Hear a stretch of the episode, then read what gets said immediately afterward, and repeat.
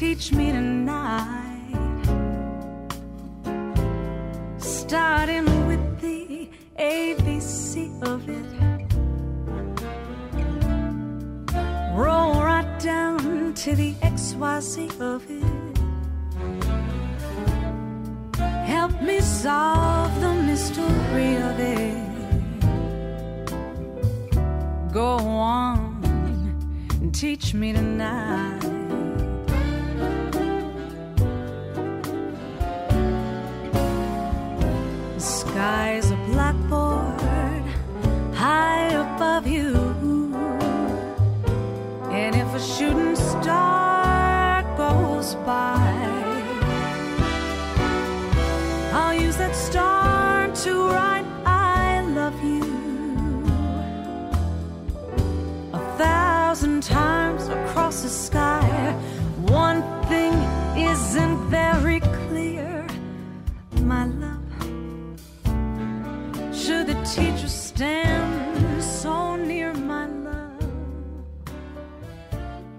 Con el doctor Héctor Garín, secretario general de AMAP, Asociación de Médicos de la Actividad Privada, a quien le estamos dando la bienvenida en Prensa Urbana. Muy buenas tardes, doctor Garín.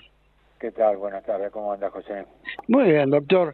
Y como hacemos en forma habitual desde hace años, eh, tratando de hacer una evaluación del año que, que está terminando, 2023 que, que está terminando, y, una proyección de lo que se espera el 2024. Y, y vamos a hablar también de- de- del tema político, actualidad, eh, salud y trabajo que tanto les preocupa. Eh, doctor, ¿Cómo, cómo evalúa este año que, que ya llega a su fin desde el punto de vista institucional, desde el punto de vista gremial? Bueno, eh, la verdad que fue un año bastante difícil y trabajo, trabajoso. Es decir, eh, la inflación no, no, nos hizo generar paritarios, vivir en paritarias prácticamente. Cada dos meses, cada mes, cada tres meses, pero estamos permanentemente discutiendo incrementos o actualizaciones de, de las paritarias porque si no los salarios se hubieran quedado muy atrasados. Y más en una inflación del 140 y pico por ciento así anual este, que puede llegar a más eh, si contamos este, este diciembre o enero que parece que viene muy malo. Así que este fue trabajoso para tratar de mantener el, el, el salario por lo menos que, que yo sé que uno siempre en las paritarias eh, llega hasta ahí, hasta el borde de la inflación, y a veces se pierde un puntito, a veces se gana un puntito, pero que la realidad eh, nosotros lo que intentamos es por lo menos, por lo menos mantener el nivel salarial. Eso fue, este, digamos, durante todo el año. Después, como cosa importante que, que ha sucedido, ha sido la eliminación de la cuarta categoría. Eso, este, el, logro ese que, lo obtuvieron un grupo de, de, de sindicatos, de alguna manera presionando al ministro Massa, el ministro de Economía, y trabajando fuertemente, nosotros también, dentro de, de una comisión del, del salario no es ganancia, que, que estaba un poco la gente de, de Sergio Palazzo trabajando en eso, desde diputado y, y secretario general de bancario, y, este, y bueno, que se lograron, se lograron subir el, eh, el digamos, el mínimo de, de ganancias, cuestión de que poca gente, pocos médicos van a terminar pagando ganancias, y bueno, y después la desaparición de la cuarta categoría que prácticamente obligaba a que todos los médicos pagaran algo de ganancia. Ustedes fueron así económicamente, perdón. Claro, ustedes fueron durante muchos años tratando de, ir eh, imponiendo el hecho de la discusión con las cámaras empresarias de, salud, ¿no? Tanto de las instituciones médicas, ambulatorias eh, y demás. Eh, ¿Han tenido un progreso durante este año? ¿Hay mayor empatía con las cámaras empresarias? nosotros tenemos una, una buena relación con las cámaras, con algunas fundamentalmente. La única que fue un poco más, más cuestionada para nosotros ha sido de los hospitales de colectividad. Sí. siempre tenemos una, una relación amable, pero no es lo mismo. Y son este, que ponen muchos escollos para la firma de, los, de las paritarias o para dar los incrementos. es decir, siempre tienen, como decimos nosotros siempre, para cada solución tienen un problema. ¿No? Es al revés. En lugar de resolver los problemas, cuando, cuando tiene una solución, generan otro problema y así. Pero personalmente tenemos una relación razonable. Con empatía, no, tenemos muy buena relación con muchas de las cámaras y con muchos de, de los gerentes de recursos humanos o inclusive de algunos dueños de, de clínicas o sanatorios. No, no, está, en eso estamos bien y podemos discutir temas, como por ejemplo pasó desde el año pasado, si usted recuerda, a fin del año pasado que logramos la firma del acuerdo con Galeno. Sí. Este, de la de la extensión de, de aplicar la extensión del convenio colectivo el 619 a todos sus efectores que tienen en la provincia de Buenos Aires. Es decir, que un montón de, médicos se encontraron dentro de un convenio colectivo con todos los beneficios que eso le traía. Así que este, el año pasado, fin del año, muy al fin del año pasado, fue que se obtuvo eso.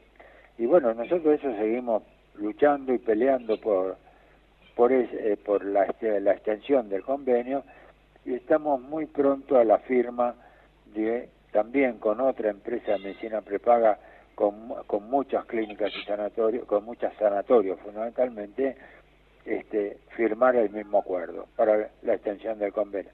Así que vamos incorporando este, médicos que a, a los beneficios que trae el tener un convenio colectivo. Estamos bien. Hay algo que se fue dando en, los últimos meses principalmente, que entidades profesionales de, salud eh, presentaban su preocupación ante la, falta de insumos y, bajos salarios. Eh, ¿Ustedes cómo han eh, absolvido tal reclamos? Bueno, la, falta de insumos o en general tiene que ver con los costos tal vez de, lo de esos insumos, muchos de ellos importados o también de los medicamentos, algunos medicamentos han, han, han, volado por el aire, es decir, que tienen medicamentos de, de 500 mil pesos o de, o, o, demás también, que, que prácticamente no hay prestador o prepaga o u obra social que, que pueda bancarlo. Es decir, eh, la verdad que se puso muy difícil el tema. Entonces, muchos médicos se quejan, por supuesto, de la falta de, insumos, que tiene que ver más que nada con los costos o la falta de importaciones, porque todo lo que es importado es carísimo, ya termina siendo prohibitivo. Y hay medicamentos también prohibitivos. Y los laboratorios, alguna vez lo hablamos, no tienen, la verdad, este, ninguna medida restrictiva por parte de alguien. Bueno, y ahora si además se, se liberan definitivamente todos los precios, yo creo que va a haber muchísima gente, muchísima gente que no va a poder comprar un solo medicamento para tratar sus, eh, sus enfermedades. Así que estamos preocupados, muy preocupados con todo eso. Hablando de esa preocupación, eh, finalizando el año con un cambio de, de, gobierno y no del todo claro qué es lo que va a suceder con lo que hasta ahora había sido el Ministerio de Salud, quién va a estar ocupando y el rango que puede llegar a tener la salud en Argentina. Sí, ese, ese, creíamos que ya eso estaba definitivamente saldado, pero evidentemente este, vivir en la Argentina es vivir en sobresaltos, ¿no? Es decir, cambia, cambian situaciones y no tenemos una ley que se continúe de, por vida o por todo el tiempo.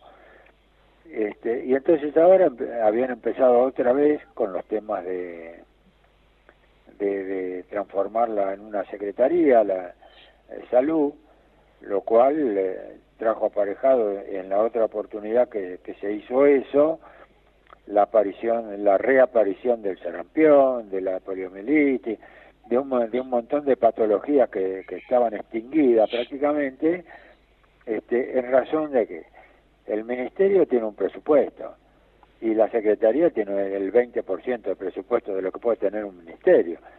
Con el 20% de lo que gastaba el ministerio en, en todas las medidas de prevención, en, en todos los planes de vacunación, en, los planes de medicamentos o de, o de generación de, de nuevas clínicas o sanatorios o trabajar en, en, en, áreas de investigación, desaparecen. Con lo cual, si no se vacuna la gente, pues van a volver a aparecer nuevamente la, algunas de las enfermedades este, que, que, eh, ya habían dejado de existir en la Argentina. Por suerte, eh, de última, pareciera que el Ministerio de Salud va a seguir siendo un ministerio. Eso, la verdad, que, que nosotros ya estábamos puestos en la vereda de frente, por supuesto. Así es. si la, la medicina este, o la salud estaba menospreciada y la volvían a poner como, como secretaria, este, nosotros, por supuesto, no íbamos a estar de acuerdo. Pero pensando no en nosotros, sino en la población y en la salud de la Argentina. Este, así que bueno, eh, lo que sí nos pasa lo mismo con el tema de trabajo, de educación y de trabajo. Para nosotros, este, que provenimos del área educativa, por la facultad y la universidad, este, el hecho de que se degrade la secretaría nos parece una barbaridad, porque acá lo que hace falta es ampliar la educación, favor, facilitar la educación de la gente, para que sea gente preparada para producir más, para avanzar como país. Y para avanzar más, uno tiene que tener la población sana, educada y que además tenga trabajo. Pero para tener trabajo y aprovecharlo, tiene que estar sano y educado y pareciera que esas tres premisas no se van a cumplir, lamentablemente. Doctor, eh, vamos a una pequeña pausa y ya en unos segundos eh, vamos a estar retomando y vamos a hablar eh, del año 2024 que nos está abriendo las puertas y las cuestiones institucionales de, de AMAP, ¿le parece? ¿Cómo no? Un segundito y ya estamos regresando. Prensa Urbana información y opinión. Para comunicarte con nosotros, prensaUrbana.hotmail.com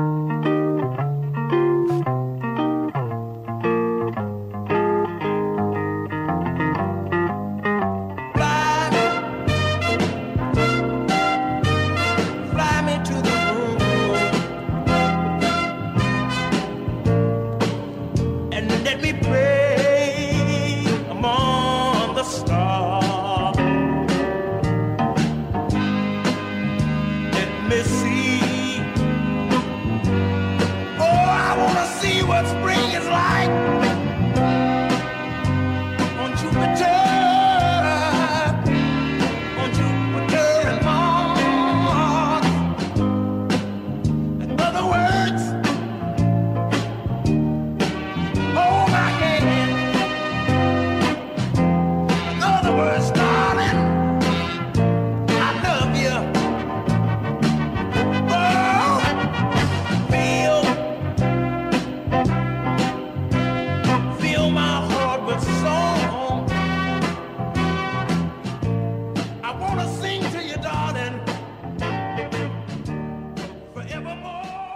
Continuamos el diálogo con el doctor Héctor Garín, secretario general de AMAT, Asociación de Médicos de la Actividad Privada.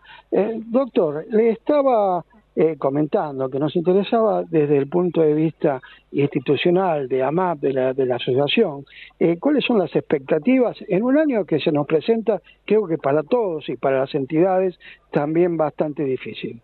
Bueno, si le tengo que ser sincero, yo creo que lo más importante para nosotros es poder seguir trabajando en paz, como estamos en este momento, o tranquilamente, o poder ejercer nuestra tarea de, sindical, de sindicato y de sindicalista.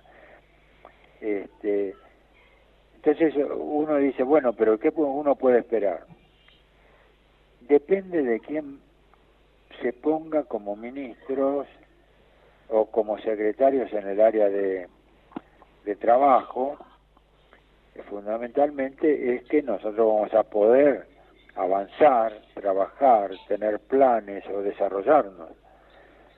Porque si no ha pasado como en algún momento eh, de algunos años atrás, que estaba este, eh, Triaca, de ministro de Trabajo, por ejemplo, Ninguno de los sindicatos, salvo los más grandes, no tenían llegada a él, no nos atendía, no atendía a nadie, no se pudo hacer nada en el ministerio, prácticamente el ministerio estaba cerrado.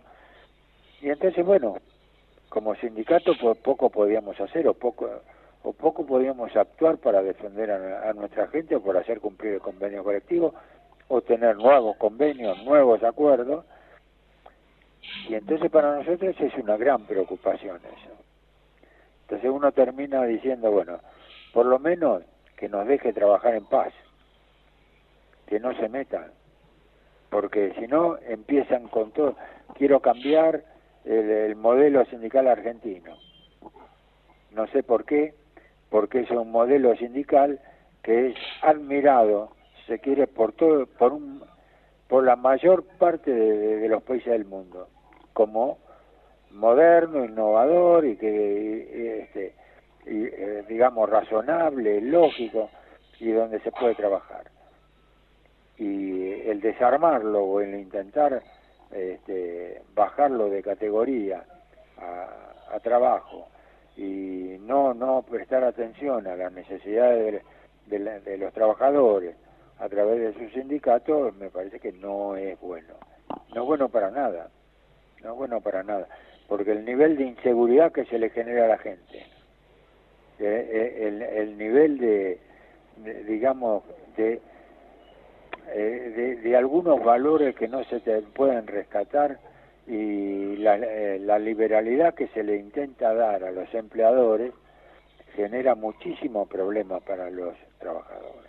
Hablando de los empleadores, entre los proyectos del nuevo gobierno está la regulación de lo que es el costo de la medicina prepaga. Esa desregulación de los costos para la para los eh, asociados eh, puede llegar a incidir favorablemente para tener mejores salarios para los profesionales de la salud.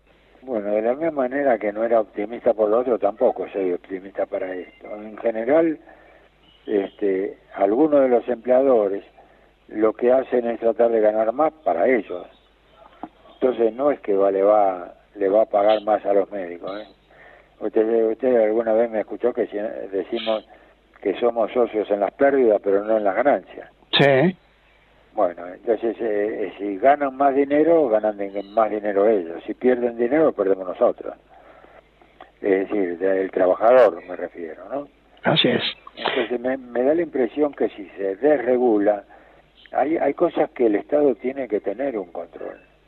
No puede tener la mano abierta y despreocuparse de lo que sucede, porque así aparecen la, la, las dificultades para el funcionamiento, aparecen las irregularidades, aparecen las injusticias.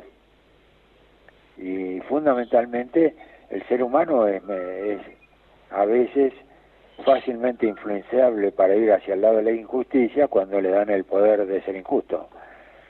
Entonces, eh, si alguien los libera de responsabilidad prácticamente y los ponen a decidir qué va a pasar con cada una de sus instituciones, puede llegar al incumplimiento de los convenios, a todo lo que se haya este, acordado o firmado. Y entonces, la verdad que no, yo no le veo ninguna ventaja, por lo menos para nuestra tarea y la de los trabajadores, esa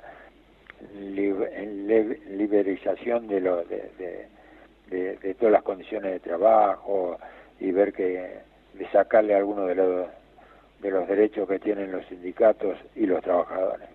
Eh, la asociación MAC todos los años nos muestra un crecimiento. En algún momento dado fue el edificio de, AMAP, en otro fue los departamentos que podían tener acceso para los médicos, el Centro Cultural Carrillo, que es una, una labor hermosa que, han hecho, eh, la Mutual. Eh, 2024, ¿nos puede entregar también algún tipo de estas iniciativas por parte de la entidad? Y nosotros tenemos un desafío muy, muy grande con el tema del centro cultural. Porque el centro cultural es un edificio, bueno, te lo digo para nuestro criterio, eh, muy lindo, hermoso, este, que facilitaría algunos trabajos este, con, con, eh, con escuela, con escuelas, concursos, con escuelas de medicina me refiero, concursos, este, concursos eh, con cursos de otra característica, más lúdicos, es decir, poner en marcha el gimnasio, poner en marcha las aulas. No fue, no, no nos fue fácil en este año. Se lograron algunos eventos, se hicieron eventos, pero nos está faltando la continuidad de todo el año y de todos los días del funcionamiento de nuestro centro cultural. Este, y entonces le tenemos un poco todas las expectativas en, en, lograrlo. Después veremos a ver si tenemos la posibilidad de, avanzar en algún otro proyecto este nuevo. Pero dependerá también de lo que pase. Volvemos al principio, el tema del Ministerio y, o Secretaría de Trabajo, es decir, la continuidad del modelo sindical, el respetar a los convenios colectivos, es decir, hay un montón de factores que, que nos, nos hacen este, ser, eh, ser un poco eh, poco optimista de, de, ver de poder seguir avanzando en la línea que teníamos de crecimiento.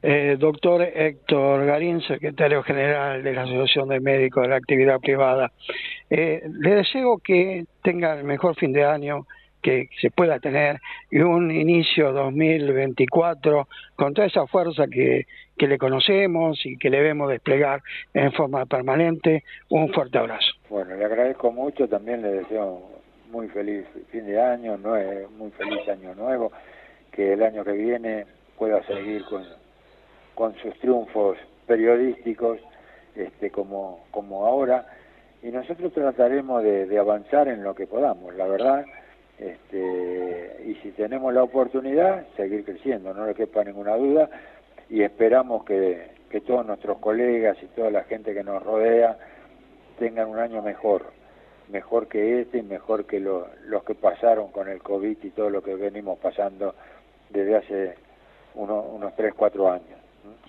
Eh, doctor, muchísimas gracias. Eh, reitero eh, los saludos y las felicitaciones a todo el equipo de, de que tanto ayudan desde la parte directiva a los empleados para hacer realidad este emprendimiento gremial de hace unos cuantos años que cada año crece más. Bueno, muchísimas gracias, José. Muy buenas tardes. Prensa Urbana. Información y opinión. Para comunicarte con nosotros, prensa.urbana@hotmail.com.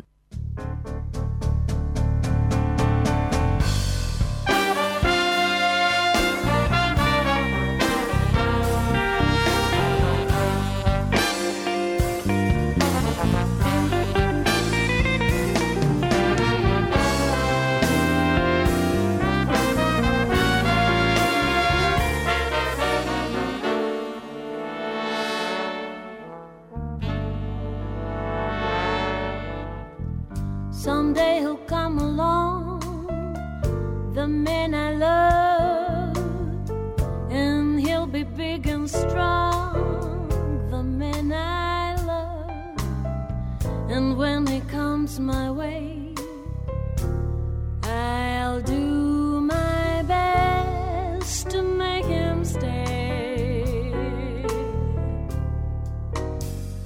He'll look at me and smile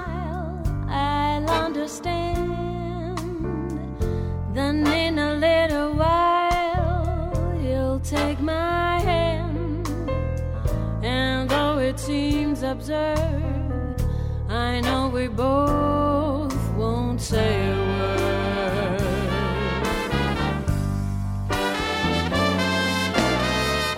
Maybe I should meet him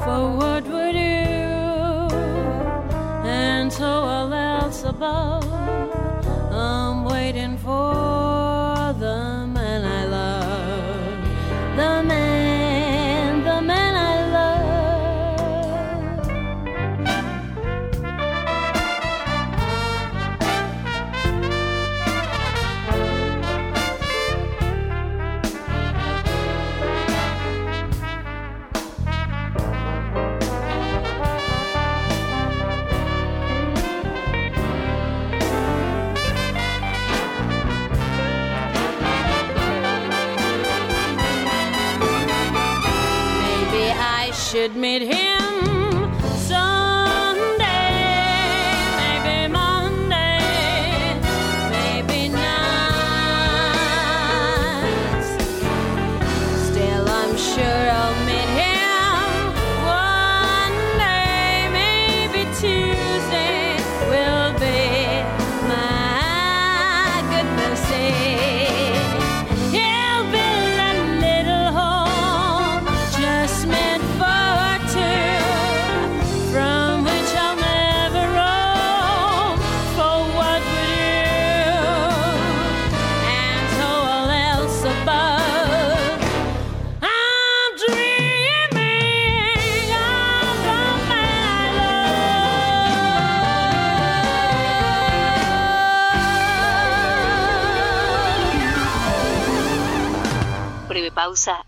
continuamos informando.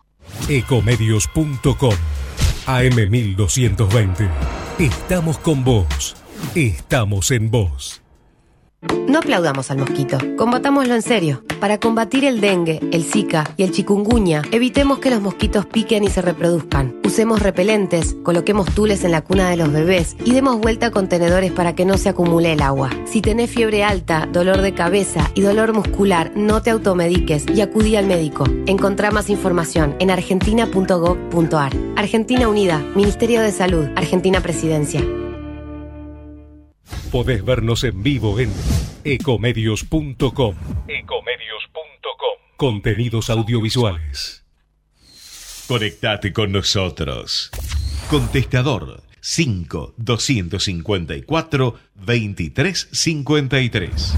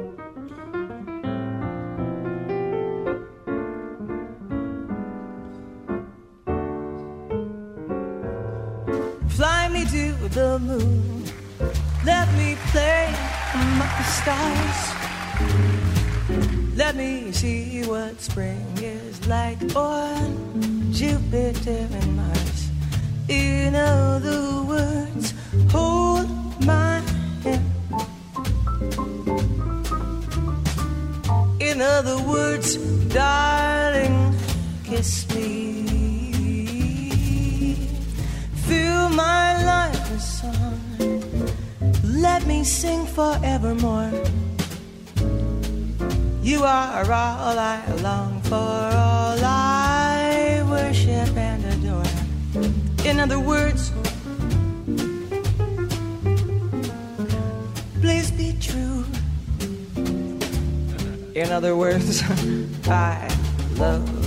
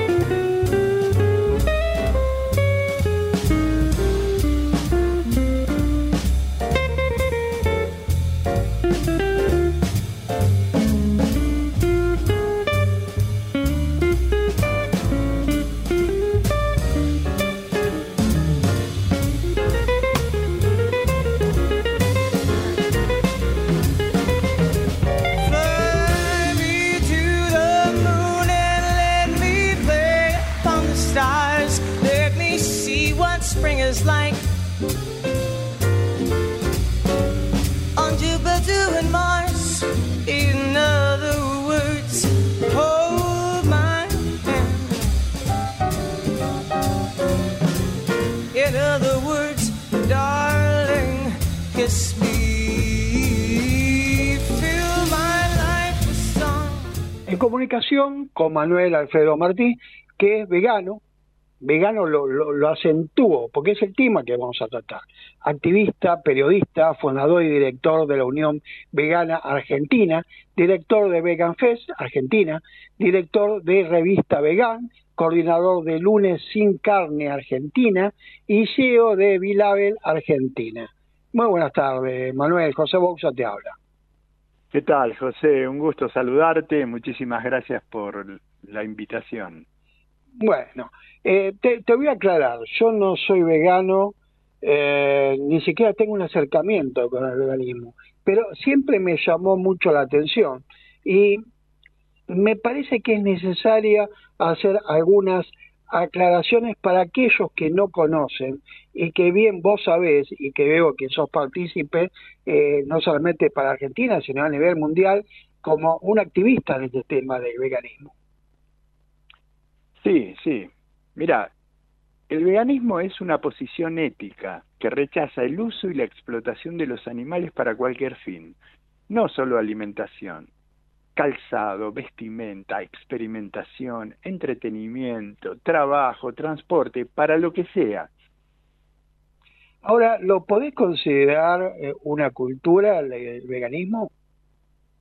Sí, por supuesto, por supuesto.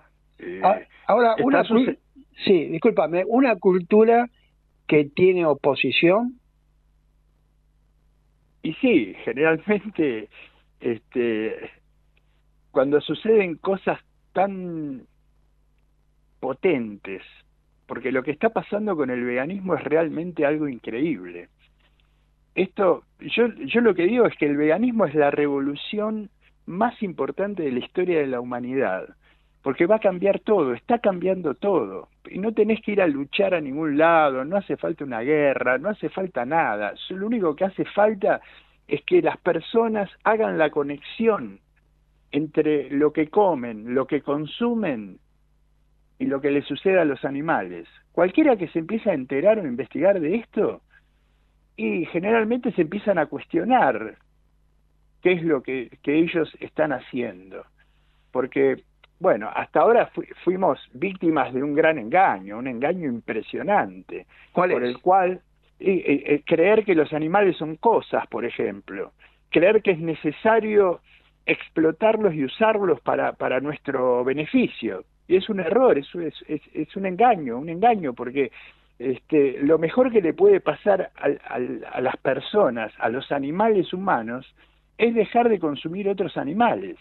Porque esto repercute no solo en los animales, que son lo- los más perjudicados, obviamente, sino que también repercute en el, en el ambiente, en, en- en el, el- el- cuidado ambiental y también en la salud de los animales humanos, porque las principales causas de muerte se relacionan con el consumo de proteína de origen animal. Y con respecto al ambiente, justo ahora está la COP28 reunidos, ¿no? Para tratar justamente el tema del cambio climático. ¿Y qué dice hoy la ciencia? La ciencia a través de la FAO, un organismo internacional, a través del IPCC, el panel intergoberna- intergubernamental de expertos en el cambio climático, que son los que están reunidos ahora, y miles de científicos de todo el mundo, científicos independientes, dicen claramente que la mayor responsable del cambio climático es la industria de la carne. Entonces, escúchame, la ecuación es muy simple. Si está en juego la habitabilidad del planeta, ponele que a, a una persona no le importan los animales, diga, ¿qué me importan los animales? O que no le importe su salud, ¿no? Como aquel que deja de fumar, bueno, de algo me voy a morir. Bueno, deja de comer carne, bueno, no importa, de algo me voy a morir.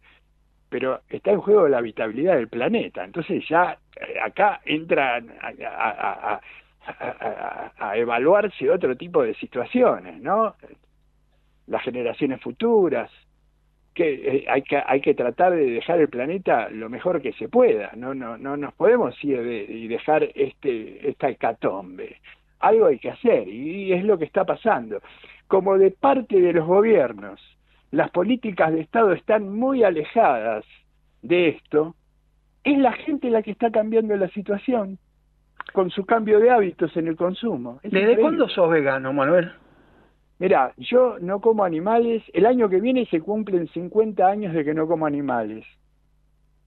En el año 2000 conozco de casualidad a la International Vegetarian Union y ahí me empiezo a enterar de la realidad que no había llegado al país, porque nosotros trajimos el veganismo al país a, través de- del comienzo de, las infor- de la información que empezamos a distribuir, que era información de la IBU, la International Vegetarian Union.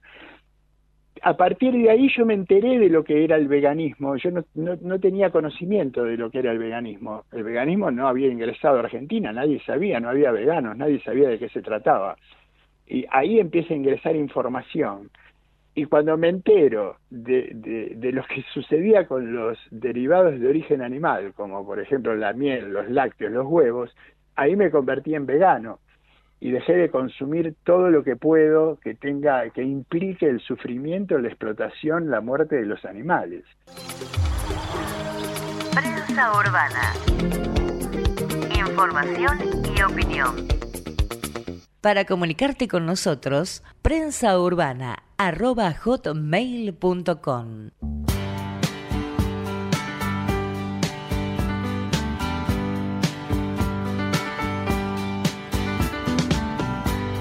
Seems like yesterday, but it was long ago. Jane, it was lovely, she was the queen of my night. There in the darkness with the radio playing low end, and the secrets that we shared, the mountains that we moved, caught like a wildfire out of control, till there was nothing left to burn and nothing left to prove. And I remember what she said to me, how she swore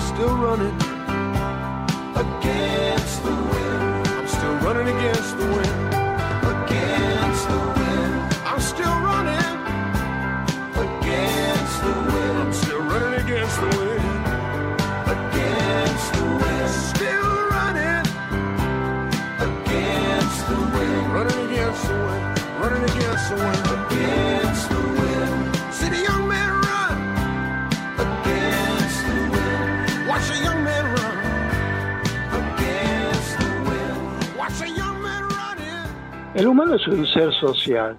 Eh, te cambió esa socialización cuando comenzaste a ser vegano, eh, tenés un ambiente vegano o podés convivir naturalmente con aquellos que no lo son.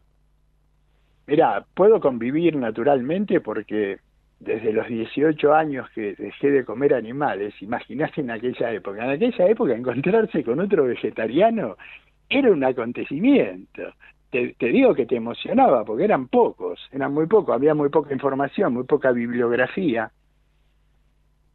Entonces ya estaba acostumbrado a esta situación. Entonces cuando me convierto en vegano, y yo ya venía acostumbrado, me, me convierto en vegano y en activista, y en activista al mismo tiempo, porque antes no era activista, era un vegetariano más.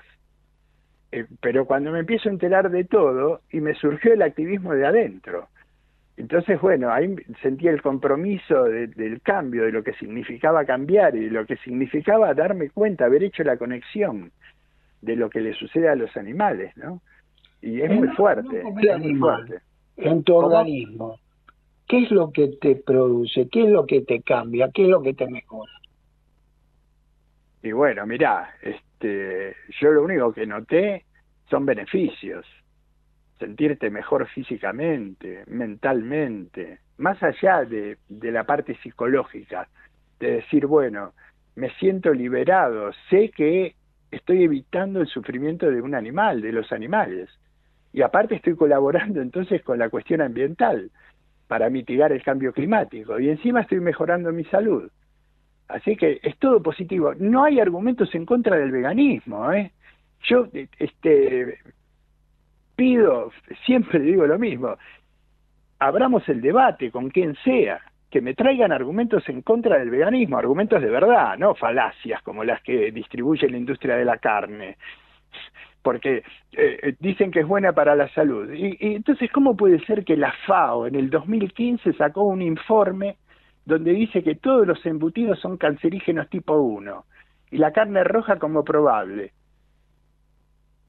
¿Por qué cuando a una persona le detectan cáncer, lo primero que le dice el médico no consuma más carne? ¿Por qué no se lo dijo antes? Ahora, en un mundo eh, que está dominado por la cuestión económica, eh, las grandes potencias que no apoyan eh, el tema ambiental y que indudablemente son un factor económico importante la producción animal para su, su uso alimentario. Eh, ¿qué, ¿Qué es la, la opción? Porque estás con una cultura vegana, con un activismo vegano, pero del otro lado te muestran eh, los dólares que eh, genera justamente la actividad cárnica. Esto está cambiando está cambiando justamente, como te decía antes, no por las políticas de Estado. Eh, nosotros, por ejemplo, yo estoy proponiendo lo siguiente. Nosotros desde la Fundación UBA, Unión Vegana Argentina, estamos colaborando en la Secretaría de Agricultura, Ganadería y Pesca en la mesa de promoción de productos veganos. Una mesa que se armó este año, que ya tuvimos cuatro reuniones, y lo que estoy proponiendo específicamente es que el gobierno tiene que promover la industria vegana. ¿Por qué? Porque Argentina se puede convertir en el principal exportador de productos veganos, que hoy son súper buscados en el primer mundo. Entonces, no perdamos esta oportunidad. Dejen un poquito la soja transgénica que se usa como forrajera para alimentar ganado y empiecen a producir generar proteína de origen vegetal, que es lo que le digo cuando tengo oportunidad de hablar con la gente del campo. Les digo, por favor, empiecen a pensar en dejar de producir proteína de origen animal y empezar a producir proteína de origen vegetal. Fíjense lo que está pasando en el primer mundo. Hay indicadores muy, muy fuertes. Las principales multinacionales del mundo están cambiando lo que producen, pero no porque sean veganas. Esto lo maneja la demanda, por eso yo siempre digo, lo que manda es la demanda y los que vamos a cambiar el mundo son los consumidores, no las políticas de Estado, no las empresas, porque son las empresas las que van atrás de la demanda. Así es. Eh, Manuel, me gustaría que en el futuro hagamos más notas al respecto, aclarar mucho más eh, el tema, aclarar las dudas que te vas encontrando cuando querés expresar esta cultura vegana y que te encuentras y, y que sé seguramente que tienes eh, la, la, respuesta eh, correcta. Eh, decime, ¿cómo puede contactarse la gente con eh, el activismo vegano, cómo eh, se contacta con la Unión Vegana Argentina, por ejemplo. Bueno, para acceder a más información nos encuentran en todas las redes sociales como arroba Unión Vegana y en nuestro canal de YouTube donde vas a encontrar cientos de videos de los profesionales veganos más prestigiosos de Argentina, mostrando la evidencia científica y empírica de los beneficios del veganismo para todos, no solo para los animales, como te decía, también para el ambiente, para el planeta y para las personas. En Unión Vegana TV. Y aprovecho para invitar a toda la audiencia al próximo Vegan Fest, en su edición número 18, el evento anual vegano más grande de Argentina e Hispanoamérica, con entrada gratuita para todo el mundo, que va a ser el 16 y 17 de diciembre en el Centro de Convenciones COM, en Sarmiento 1867, con entrada gratuita para todas las conferencias, para la Expo Vegan con cientos de productos veganos, con el Festival Vegano con música, humor, competencias deportivas, son dos días maratónicos con veganismo, pero del primer nivel. Bien. Como, como, te decía, no estoy exagerando, estamos hablando de los mejores profesionales, nutricionistas, médicos, filósofos, abogados, psicólogos, antropólogos, biólogos, todos mostrando la evidencia científica y empírica de los beneficios del veganismo.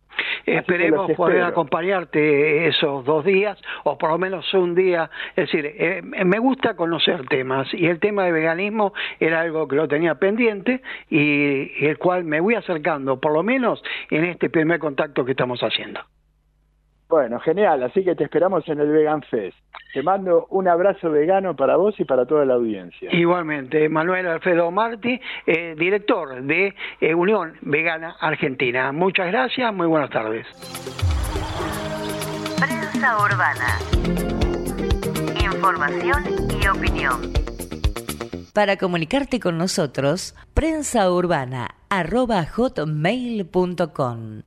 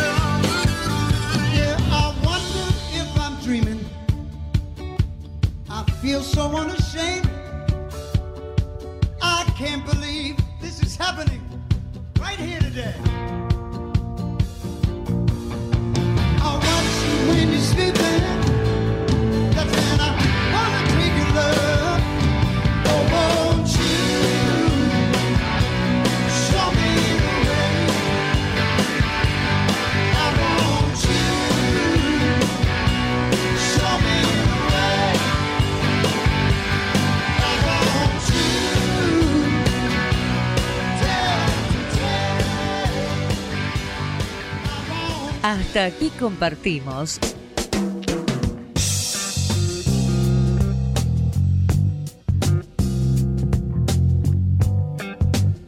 Prensa Urbana.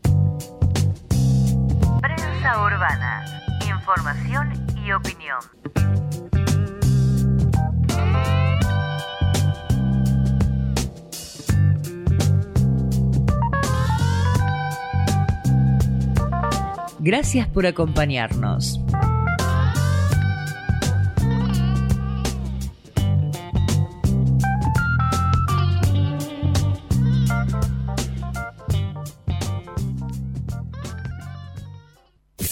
Desde Buenos Aires, transmite LRI 224, AM 1220, Ecomedios